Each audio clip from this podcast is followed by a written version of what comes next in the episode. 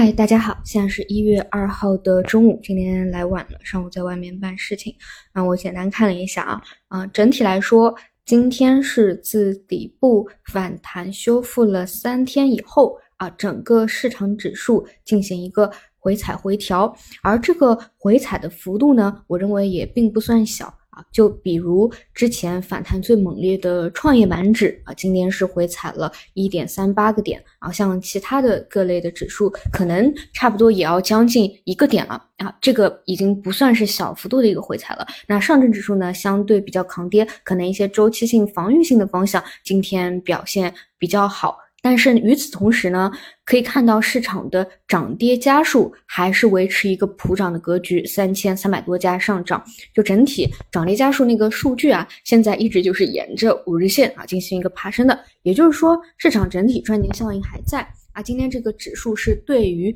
前三天反弹拉涨的一个。回调啊，因为毕竟第一根底部的阳线起来还是非常有利的，所以初步认为暂时进行一个阶段性止跌的这样一个判断啊。那么后续嗯怎么样才能够进行一个底部的确认呢？啊，首先就是你不能再大幅的回回回调下去啊，更不用说什么把中阳线的啊一半给吃掉，那就。太弱了啊！那那就像我今天早晨讲的，如果说照理来说，像这种指数分时有零点五个点的回调，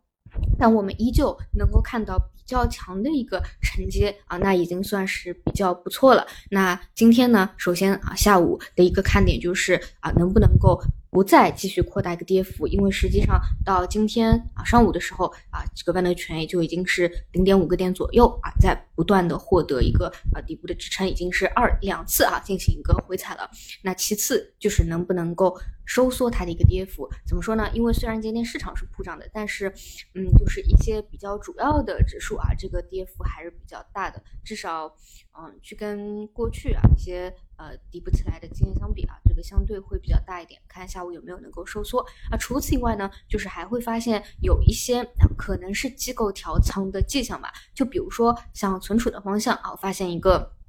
去年的大牛股啊，去年因为。呃，一年已经过去了嘛，所以很多都会统计数据啊，说去年涨幅最多的、跌幅最多的。那么像这种存储呢，有的是排名啊排在前十啊，甚至前五的，那突然出现一个闪崩，你可以说啊是有解禁或者有什么利空，但本质上我个人觉得还是有机构在里面进行一个切换啊，比如说之前跌多的，或者说排名战已经打完了啊，那么可能有要去兑现啊或者怎么样啊，不然也不会有这有这么一个明显的。比较大的一个大跌嘛，所以我个人的一个观点还是啊，你如果这个位置就是一个阶段底部，慢慢的修复啊，或者有所谓的一个春季行情，那就是两个思路，第一个就是超跌啊，超跌对应着的就是肯定不是利空一些纯高位啊，抱团之前抱团起来的一个方向啊，超跌这个会吸引我场外的资金入场啊。第二点呢，就是有增量的方向啊，比如说 MR 这种，我觉得最近啊。这个还是比较不错的啊，比较不错，往内容端有去延伸啊，基本上就这两点吧，规避一些高位的，还是往超跌的方向去看。那今天呢，比如说像啊宁德这种啊，就之前啊底部起来比较明显的，它其实你去看这种个股的一个走势，跟指数差差不多，比较类似啊，底部起来一波以后，其实就是去进行一个呃日级别的一个回调啊，只要不深度，那么问题都不大，好吧？以上就是今天录屏内容，就晚上再见。